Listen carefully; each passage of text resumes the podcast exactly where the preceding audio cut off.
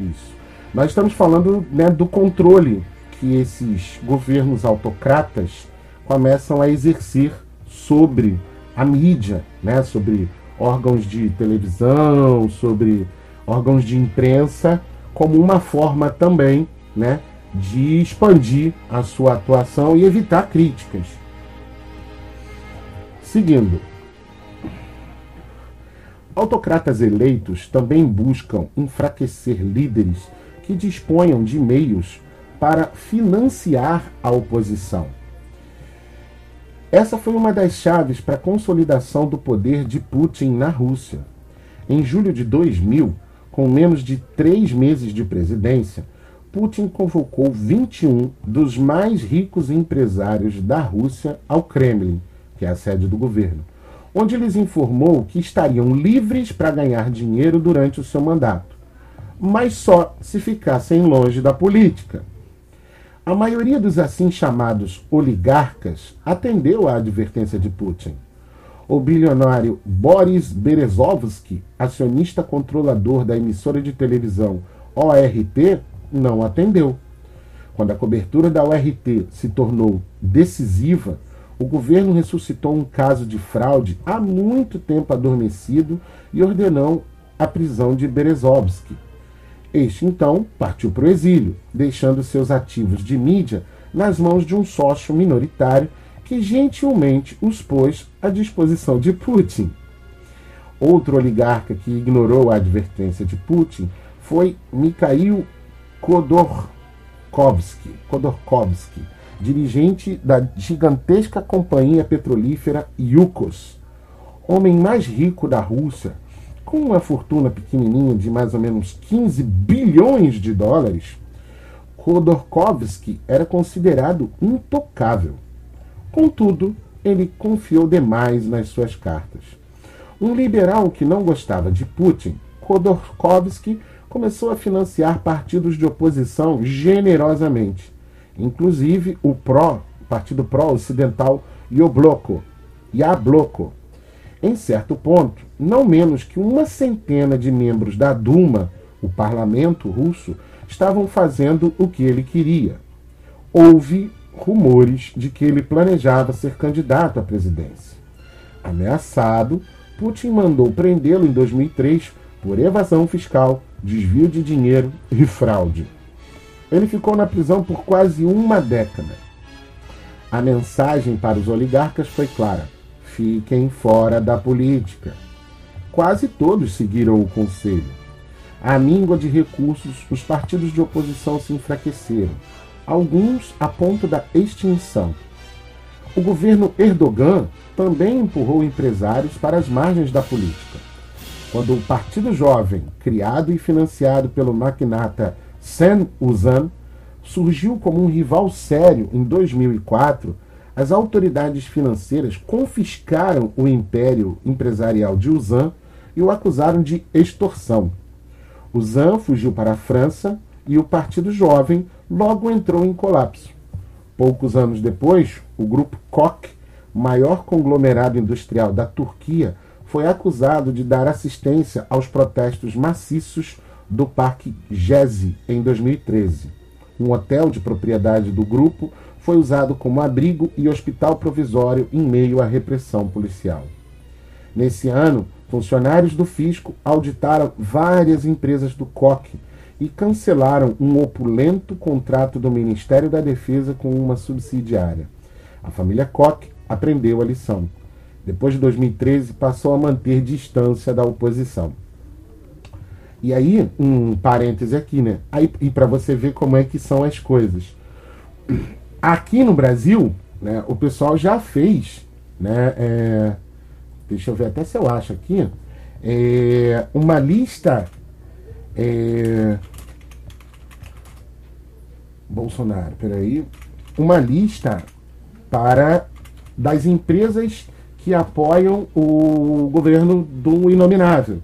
Então, por exemplo, deixa eu mostrar aqui, deixa eu abrir a imagem. Ainda não, não tá legal, mas vamos lá. Tem, tem, cadê? Ó.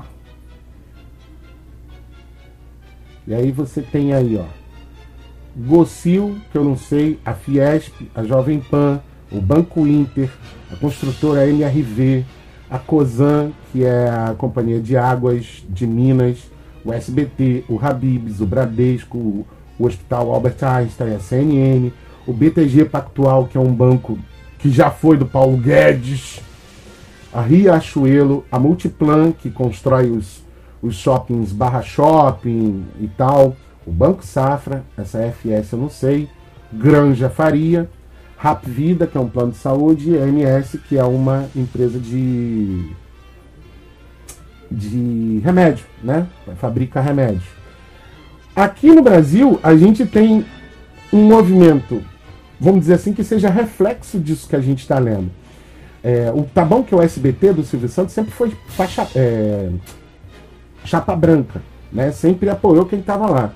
Então, é, mas esses, o empresariado também começa a perceber o seguinte: é, para eu não sofrer sanções, eu vou e me alio ao governo.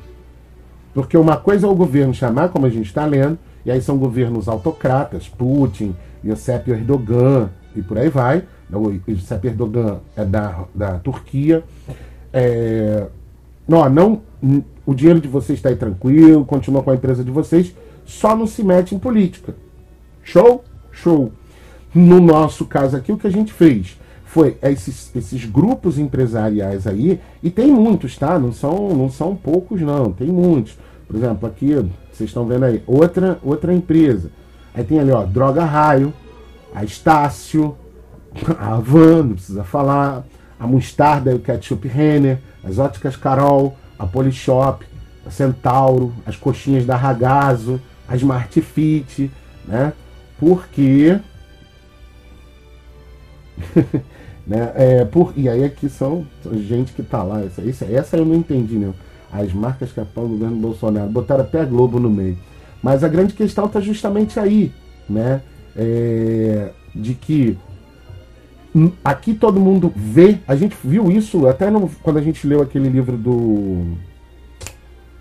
Ah, me esqueci o nome dele, Jessé Souza que ele fala exatamente isso, que a classe empresarial, que a classe, a classe predominante, que a burguesia predominante aqui, ela se associa aos governos porque é de lá que elas tiram o sustento delas.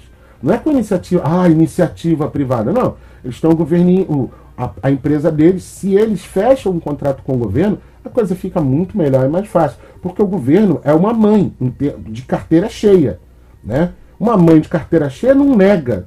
Uma mãe de carteira cheia não vira, na volta a gente compra. Entende? Como para distrair. Não. Ah, meu filho, você está precisando? Toma, toma, toma. E todo mundo ganhou com isso. Então todo mundo aqui no Brasil se associou porque viu uma oportunidade de ganhar. Por isso que eu falei ali no caso do BTG Pactual, que é um banco que o, o, o, o Paulo Guedes era sócio majoritário. Ele só se desligou do BTG Pactual para se tornar ministro da Economia. Mas, ora bolas, ele sendo ministro da Economia, ele não tem como mudar os rumos, por exemplo, de um negócio simples chamado taxa de juros para um banco poder ficar rico? Ora bolas. Eu não sou, eu não sou bobo, né? É, continuando. Por fim, autocratas eleitos com frequência tentam silenciar figuras culturais, artistas, intelectuais, estrelas pop, atletas, cuja popularidade ou postura moral faça deles uma ameaça. Quando o ícone literário Jorge Luiz Borges surgiu como um crítico destacado de Perón na Argentina, um colega escritor descreveu Borges como uma espécie de anti-Perón.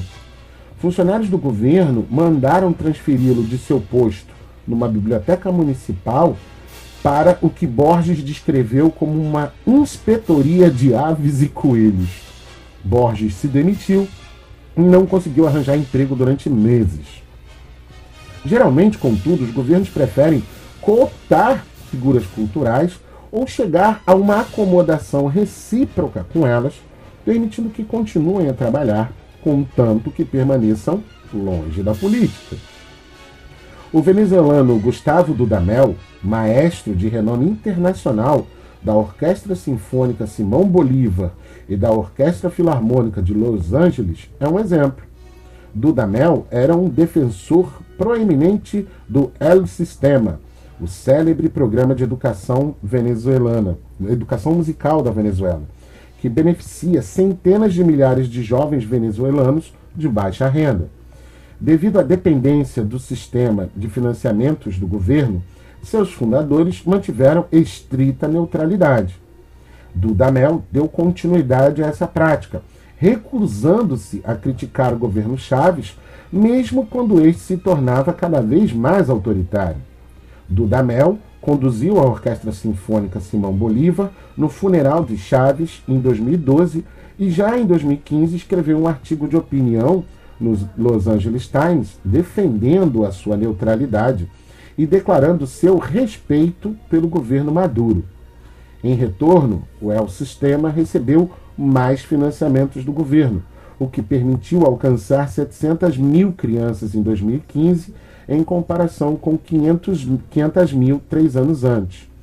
Entretanto, as coisas mudaram em maio de 2017, com o assassinato pelas forças de segurança de um jovem violinista, ex-aluno do El Sistema, durante protestos contra o governo. Dudabel, Dudamel rompeu então seu silêncio político, publicando um artigo de opinião no, no New York Times, em que condenava a repressão governamental e a transformação da Venezuela numa ditadura. Ele pagou um preço. No mês seguinte, o governo cancelou a planejada a excursão da Orquestra Jovem Nacional para os Estados Unidos. O silenciamento dissimulado é aquela boa e velha história, né? Você, se você fica mudo, né? Tem até um ditadozinho assim, ah, um dia eles entram e arrancam uma flor do seu jardim. Então, ah, é só uma flor. Outro dia, eles vão, levam duas. Ah, duas florzinhas, não vai falar. Um dia você não tem mais jardim, irmão. Já era.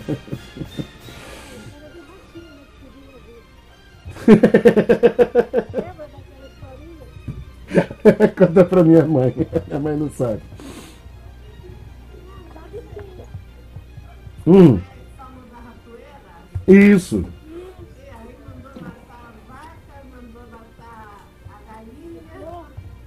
Exatamente. Exatamente. O silenciamento dissimulado de vozes influentes por cooptação ou, se necessário, intimidação pode ter consequências efetivas para a oposição ao regime.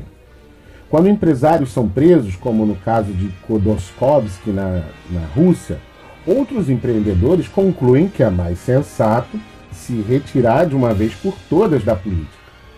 E quando políticos de oposição são presos ou exilados, como na Venezuela, outros políticos decidem desistir e se retirar. Muitos dissidentes decidem ficar em casa em vez de participar politicamente. E os que permanecem ativos ficam cada vez mais desalentados. É isso que o governo quer, uma vez que os principais oposicionistas, mídia e empresários são afastados ou marginalizados, a oposição se esvazia. O governo ganha sem necessariamente quebrar as regras. Contudo, hum,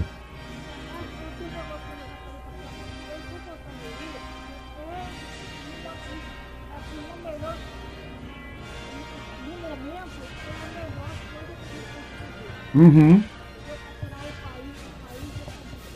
Aham. Uhum.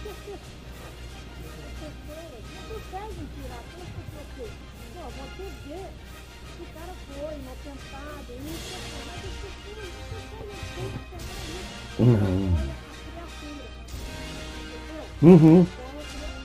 Não, e é. Fala, fala. Hum.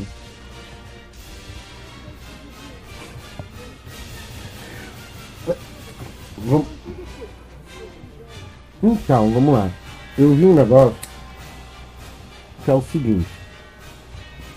Eu já contei aqui né, que o prefeito aqui de Maricá, Fabiano Horta, ele está no segundo mandato dele. Né? Eu cheguei em, em Itaipuaçu em 2017, que foi o ano do primeiro mandato dele. Né? Hoje, passados cinco anos, desde que eu moro aqui em Itaipuaçu, Cara, eu já vi muita coisa mudando. Muito. Eu não conheço Maricá direito, né? Mas eu conheço o suficiente para saber que muita coisa mudou. Mudou, sabe? Mudou mesmo. Ah, por exemplo, tem um exemplo muito simples. Quando a minha mãe foi morar, não nessa casa onde ela mora, ali na área onde ela mora, não tinha asfalto. Não tinha asfalto. A minha mãe foi morar na primeira casa ali no, em outubro de 2020. Hoje, é, é, setembro de 2022, menos de dois anos, hoje onde a minha mãe mora, é só um, trecho da rua que não tem asfalto, que é em frente à casa da minha mãe. Mas todo o entorno foi asfaltado, foi urbanizado, etc. Isso é um primeiro ponto. É... Por que eu comecei a falar disso? Ah, tá. Do voto envergonhado. Quando foi agora, em 2020, que foi o segundo turno né, do o, o, o, segundo mandato do Fabiano, se você entrasse no Facebook, tava todo mundo revoltado, falando mal do governo petista, que não sei o que, não sei o que, não sei o que lá. Né? É, é, está em, Maricá tem uma população de uns 200 mil habitantes, então vamos reduzir para metade, é, que tenha 100 mil eleitores. Né? 100 mil eleitores, vou pegar um número redondo. O Fabiano Horta ganhou a eleição em, em 2020 com 89% dos votos válidos. Aqui não tem segundo turno, ele venceu com 89% dos votos válidos. Ora, bolas, eu só posso supor né, que 89 mil pessoas estão satisfeitas com o governo. As outras pessoas, os outros 11 mil de eleitores, não estão. Né? Porque se a gente está considerando eleitor, a gente com 18 anos ou mais, ou a gente com, então com, com cuidade produtiva. Né? Os outros são adolescentes, não entendem porra nenhuma da vida. Ponto. E aí a gente chega à pesquisa, que é importante.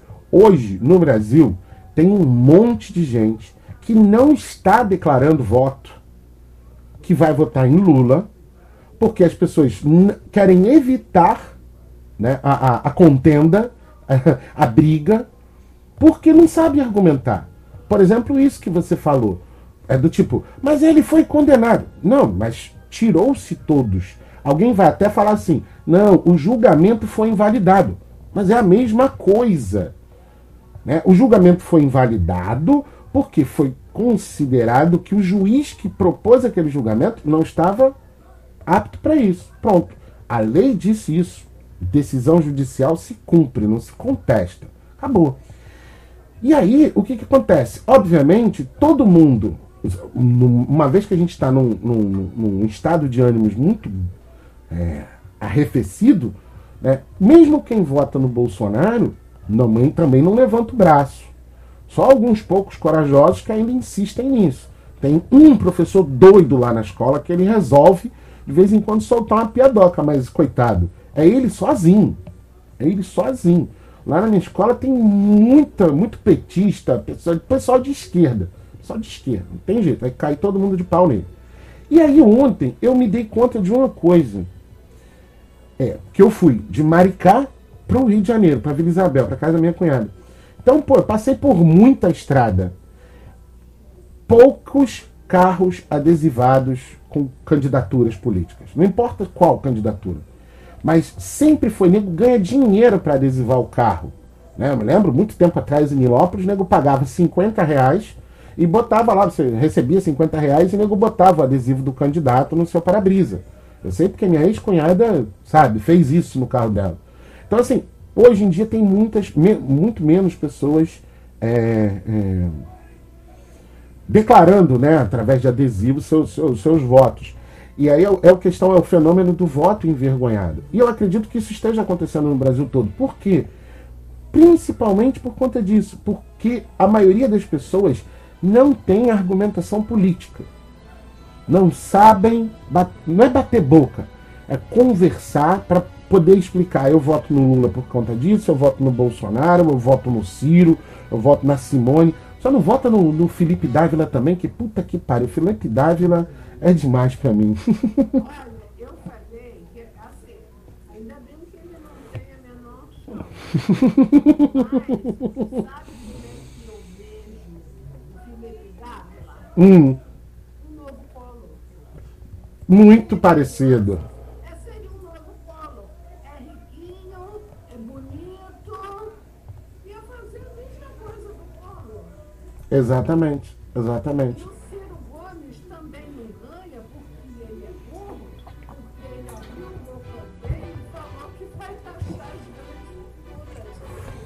Não, mas sobre isso, eu achei todos os candidatos que falaram sobre isso, eu achei é, muito bom, porque assim, antes não se falava, tinha-se medo disso. Agora está se falando. Então, ainda que em 2023 nego não comece a taxar a grande riqueza, mas o debate está posto, as pessoas vão começar a pensar por que isso, taxar as grandes riquezas? E aí, algum gênio elabora um gráfico muito simples, muito legal, para entender, ó, tá vendo? Você tá aqui, brother. Você é da parte que mais paga imposto. Esse cara que tem um bilhão na conta, ele paga os mesmos 27% que você. Agora, 27% de 10 mil ao ano é uma coisa. 27% de 1 bilhão não dá nem cosquinha.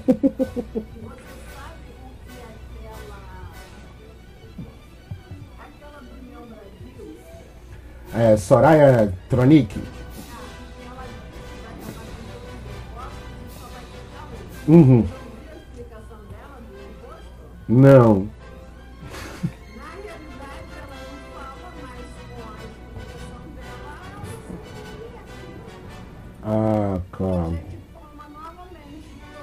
Toda a movimentação bancária, você, ó, Fila da puta!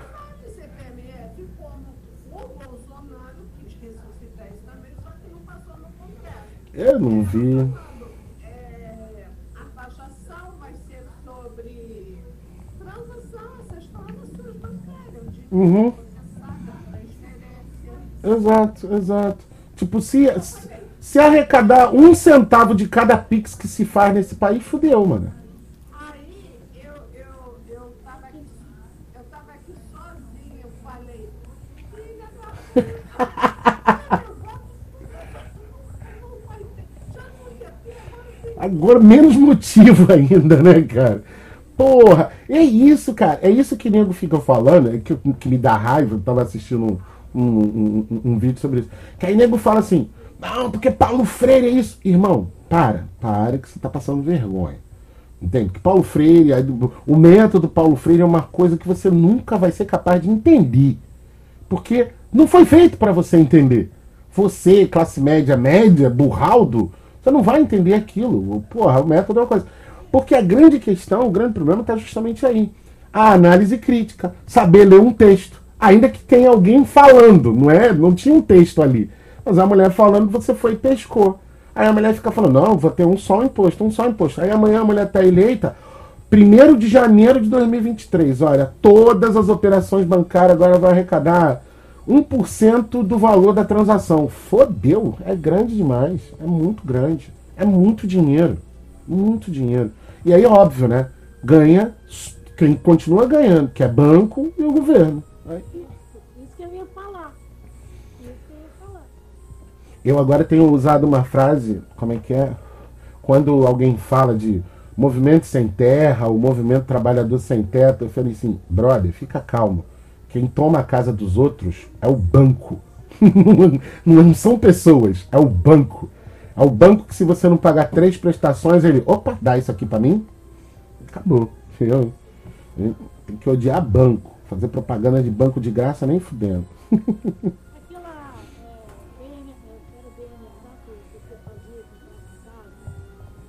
É, é. Isso. Não é? Sim, sim. Criou-se um banco. Só que eles pegavam de volta. Exato. Criou-se um, um banco para oferecer uma linha de crédito para a habitação.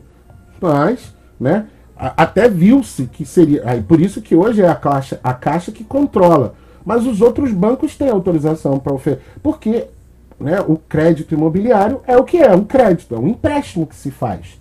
Né? Só que diluído em milhares de anos. Eu. Banco. Isso, isso aí.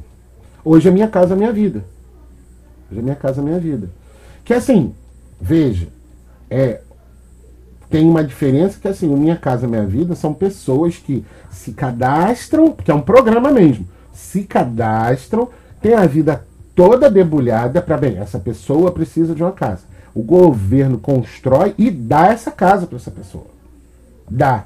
Ela vai pagar uma quantia módica, tipo, parcelas muito pequenas para obter aquela casa. O governo subsidia mais de 8, é, quase 80%, praticamente 80% do valor do imóvel, né? E aí esses 20% é parcelado em módicas prestações. E aí tem a garantia de que você não pode vender, não pode se desfazer do imóvel enquanto né, você está lá.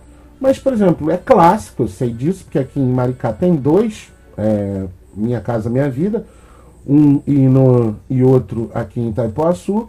E o que mais tem, e eu estava até vendo essa história na semana passada, como aqui Maricá deu muito, grandes aspas aqui, muito dinheiro para a população, então teve gente que conseguiu viver com esse dinheiro de PAT, é, auxílio emergencial, Bolsa Família, não sei o que, não sei o que lá, juntou um dinheirinho, conseguiu começar a construir uma nova casa e deixou a casa do Minha Casa Minha Vida alugada para ir arrumando dinheiro para conseguir continuar construindo a outra casa. Eu não consigo ver erro nisso. Particularmente, eu não consigo. A casa é minha.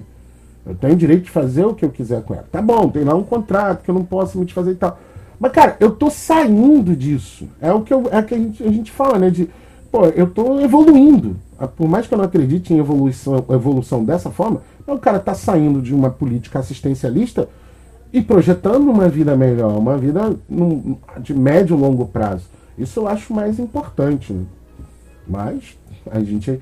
E, e também não, não, não, não condeno quem ganha dinheiro do governo, independente da condição que receba. Já falei aqui milhões de vezes. A gente vai viver assim daqui a mais alguns anos. Viver, recebendo para não fazer nada, porque não vai ter emprego para gente.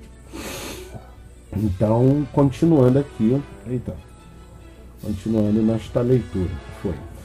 É, contudo, para se entrincheirar no poder, os governos precisam fazer mais. Eles também precisam mudar as regras do jogo.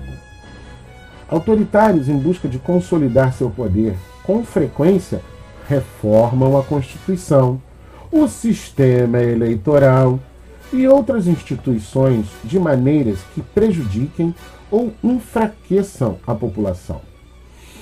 A oposição, invertendo o mando de campo e virando a situação de jogo contra os rivais. Essas reformas são muitas vezes levadas a cabo sob pretexto de algum benefício público, mas, na realidade, estão marcando as cartas do baralho em favor dos poderes estabelecidos. E por envolverem mudanças legais e mesmo constitucionais, permitem que os autocratas consolidem essas vantagens durante anos ou mesmo décadas. Consideremos a Malásia, onde o sistema eleitoral foi historicamente talhado para servir ao UMNO, um partido de predominância malaia.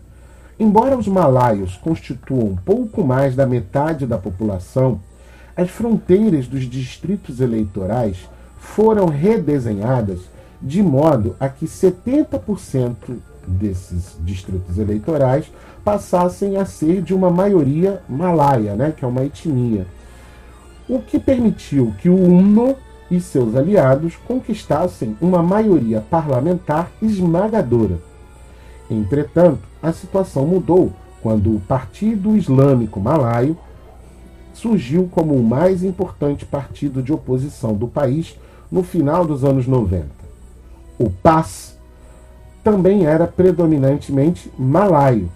Por isso, em 2002, as autoridades eleitorais dominadas pelo UNO inverteram o curso e levaram a cabo um processo de redesenho dos distritos eleitorais, o qual, ao arrepio das tendências demográficas, reduziu o número de cadeiras parlamentares nas áreas rurais, que eram consideradas bastiões do Partido Islâmico. Assim, a manipulação das fronteiras distritais ajudou a coalizão liderada pelo UNO a ganhar estarrecedores 91% das cadeiras na eleição de 2004. O governo de Viktor Orbán, na Hungria, fez algo semelhante. Depois de ganhar uma maioria parlamentar de dois terços, o partido governante, o Fidesz, se valeu dela para reescrever a Constituição e as leis eleitorais de modo a consolidar suas vantagens. Foram adotadas novas regras eleitorais majoritárias que favoreciam o maior partido, o Fidesz, e redesenhadas as fronteiras dos distritos eleitorais para maximizar o número de cadeiras do partido. Por fim, foi proibida a publicidade de campanha na mídia privada, limitando a televisão pública, dirigida por partidos do Fidesz. O efeito dessas novas vantagens institucionais ficou evidente nas eleições parlamentares de 2014. Embora a votação do Fidesz tenha caído marcadamente, de 53% em 2010 para 44,5% em 2014, o governante conseguiu preservar sua maioria de dois terços nas cadeiras. Talvez um exemplo mais interessante de reescrever as regras para consolidar uma vantagem autoritária venha dos Estados Unidos. O final da reconstrução pós-guerra civil nos anos 1870 levou ao surgimento de regimes autoritários de partido único em todos os estados pós-confederados. O regime de partido único não foi um acidente histórico benigno. Ao contrário, foi produto de uma audaciosa engenharia constitucional antidemocrática. Durante a era da reconstrução, que é o período pós-guerra né, de Estados Confederados nos Estados Unidos, a conquista maciça do direito de votar pelos afro-americanos apresentou uma ameaça maior para o controle político branco sulista e para a predominância do Partido Democrata. Sob a Lei de Reconstrução de 1867 e a Quinta Emenda, que proibiam limitações de sufrágio em função de raça, os afro-americanos constituíram repentinamente uma maioria da população votante no Mississippi, na Carolina do Sul e na Louisiana, e quase maioria no Alabama, na Flórida, na Geórgia e na Carolina do Norte, que são estados do sul dos Estados Unidos e que são estados que lutaram contra o país inteiro é, pelo direito de continuar escravizando. Né? A guerra de secessão dos Estados Unidos tem por um dos motivos né, esses estados, a Carolina do Sul, Mississippi, a Louisiana, para continuar escravizando gente. Por isso que eles. E os negros continuaram sofrendo nesses estados. Exatamente. Né? Não sei se você viu. Hum. Nacionalmente, a porcentagem de homens negros qualificados para votar cresceu de 0,5% em 1866 para 80% dois anos depois. Em muitos estados do Sul, as taxas de registro dos negros excederam 90%. E os cidadãos negros votaram. Na eleição presidencial de 1880, estima-se que o comparecimento negro tenha sido de 65% ou mais nas Carolinas do Norte e do Sul, no Tennessee, no Texas e na Virgínia. A conquista do direito de votar empoderou os afro-americanos. Mais de 2 mil homens libertos sulistas conquistaram cargos eletivos na década de 1870 incluindo 14 congressistas e dois senadores dos Estados Unidos. A essa altura, mais de 40% dos deputados das câmaras baixas, né, tipo vereador, né, da Louisiana e da Carolina do Sul, eram negros.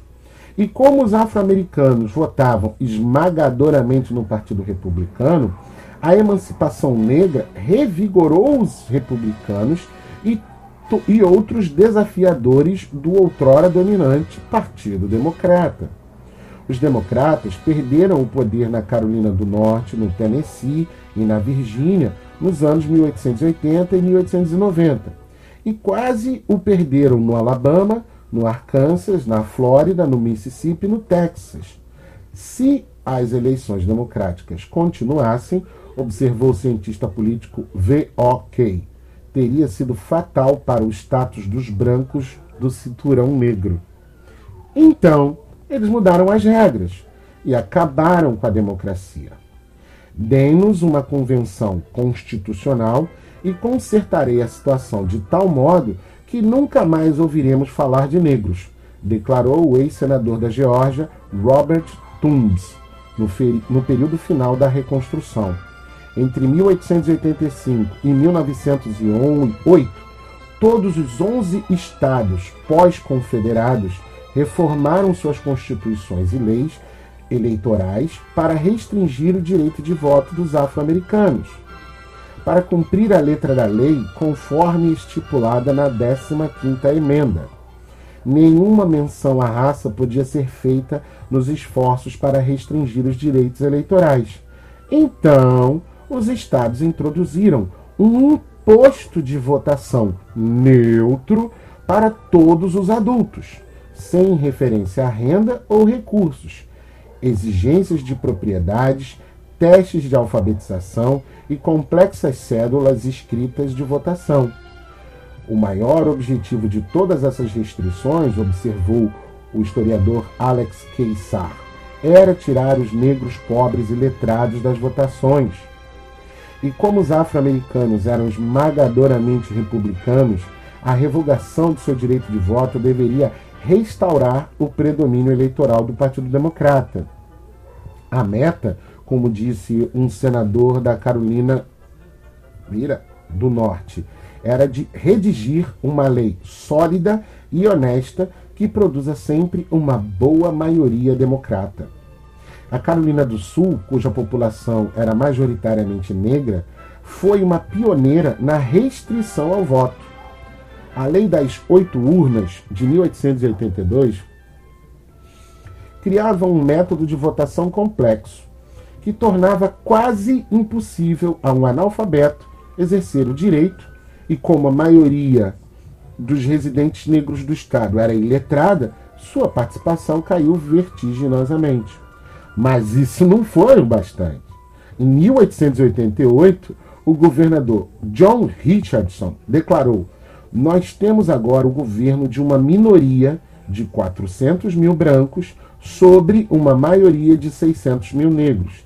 A única coisa que existe hoje entre nós e o governo deles é um estatuto frágil, a Lei das Oito Urnas. Sete anos depois, o Estado introduziu um imposto de votação e um teste de alfabetização.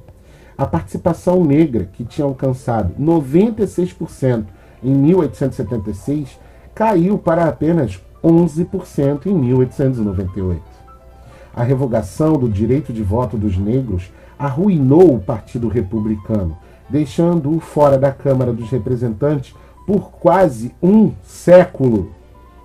No Tennessee, o sufrágio negro tornou os republicanos tão competitivos que o democrata Avalanche previa uma vitória arrebatadora dos republicanos nas eleições seguintes, a menos que alguma coisa fosse feita. No ano seguinte, legisladores democratas introduziram um imposto sobre o voto. Caralho, mano, que viagem! Exigências rigorosas de registro e a lei Dorst, que criava um método de votação que exigia a alfabetização.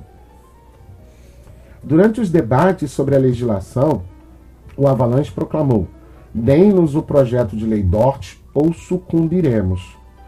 Pouco depois, a manchete, manchete do Memphis Daily Appeal estampava: Salvos, enfim, adeus republicanos, adeus.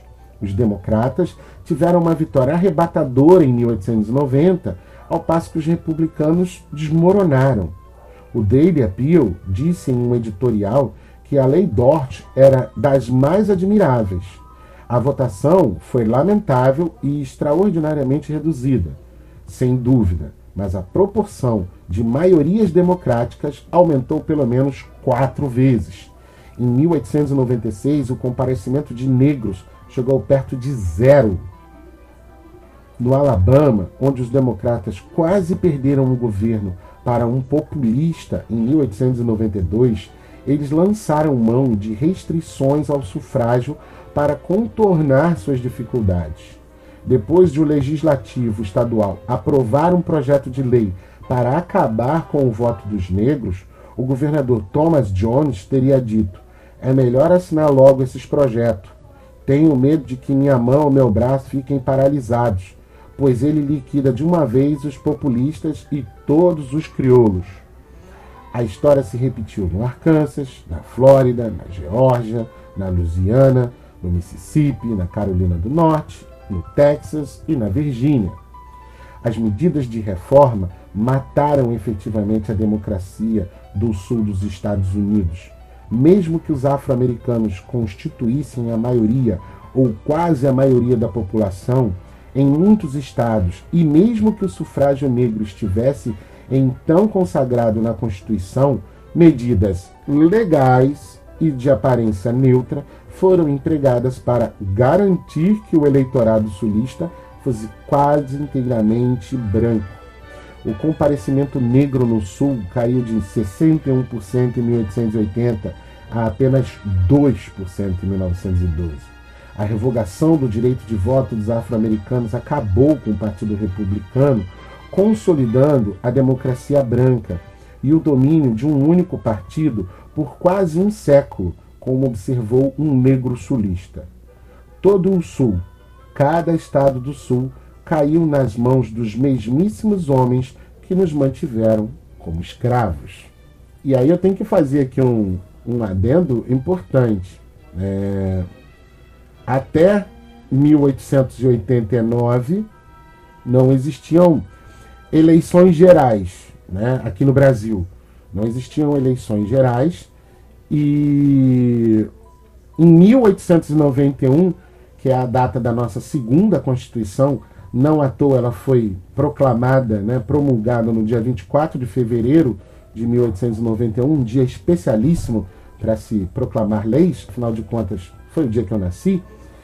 É, ali, naquela Constituição, é, dizia-se, por exemplo, que é o que a gente chama de voto censitário só poderiam votar pessoas que apresentassem comprovante de renda, que tinham uma determinada faixa de renda e que poderiam votar. E aí vamos fazer as contas. 1891 é a Constituição que diz isso. Em 1888, dois anos antes, né, é, três anos antes, você tem a libertação dos escravos. Né?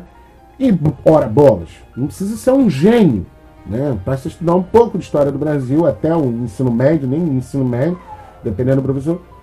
Os escravos foram libertos, mas os escravos não tinham fonte de renda. E mesmo as fontes de renda que tinham, obviamente, não contribuíam para entrar dentro da classificação né, de valores dos quais ele podia entrar. E se eu aposto que se isso hoje ainda vigorasse, também não teríamos os votos dos negros. Né? Porque a maioria da população preta nesse país vive de empregos que pagam mal, para não dizer subemprego. São pouquíssimos né, negros e negras que, que, que ganham uma, numa faixa de renda um pouco superior, que são classe média, por aí dizendo. Ricos, eu continuo insistindo, eu não conheço pessoas negras ricas. Se alguém souber, por favor, me mande um link para eu ver a história dessa pessoa. Mas gente negra rica, eu não conheço.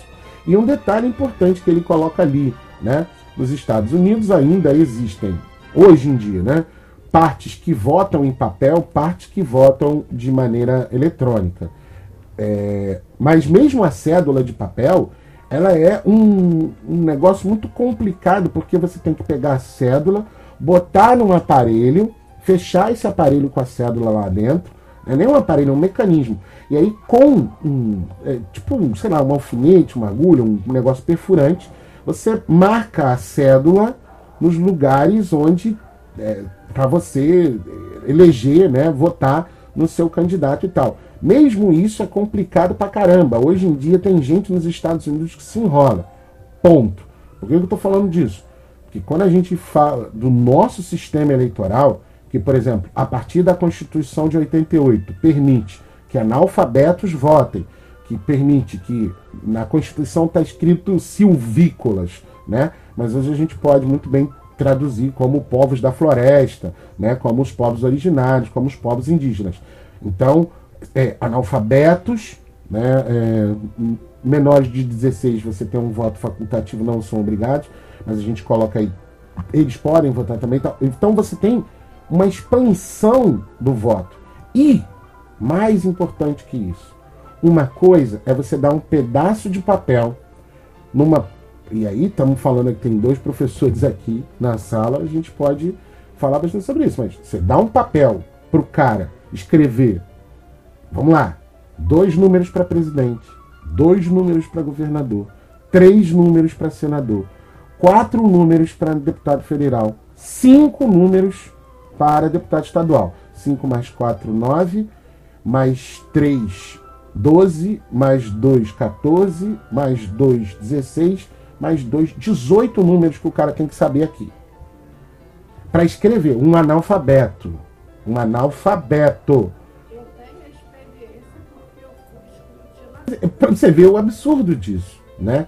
Contar, contar votos de papel, ver coisas erradas escritas. E hoje basta você, os mesmos né, 18 números que você, é só um toque.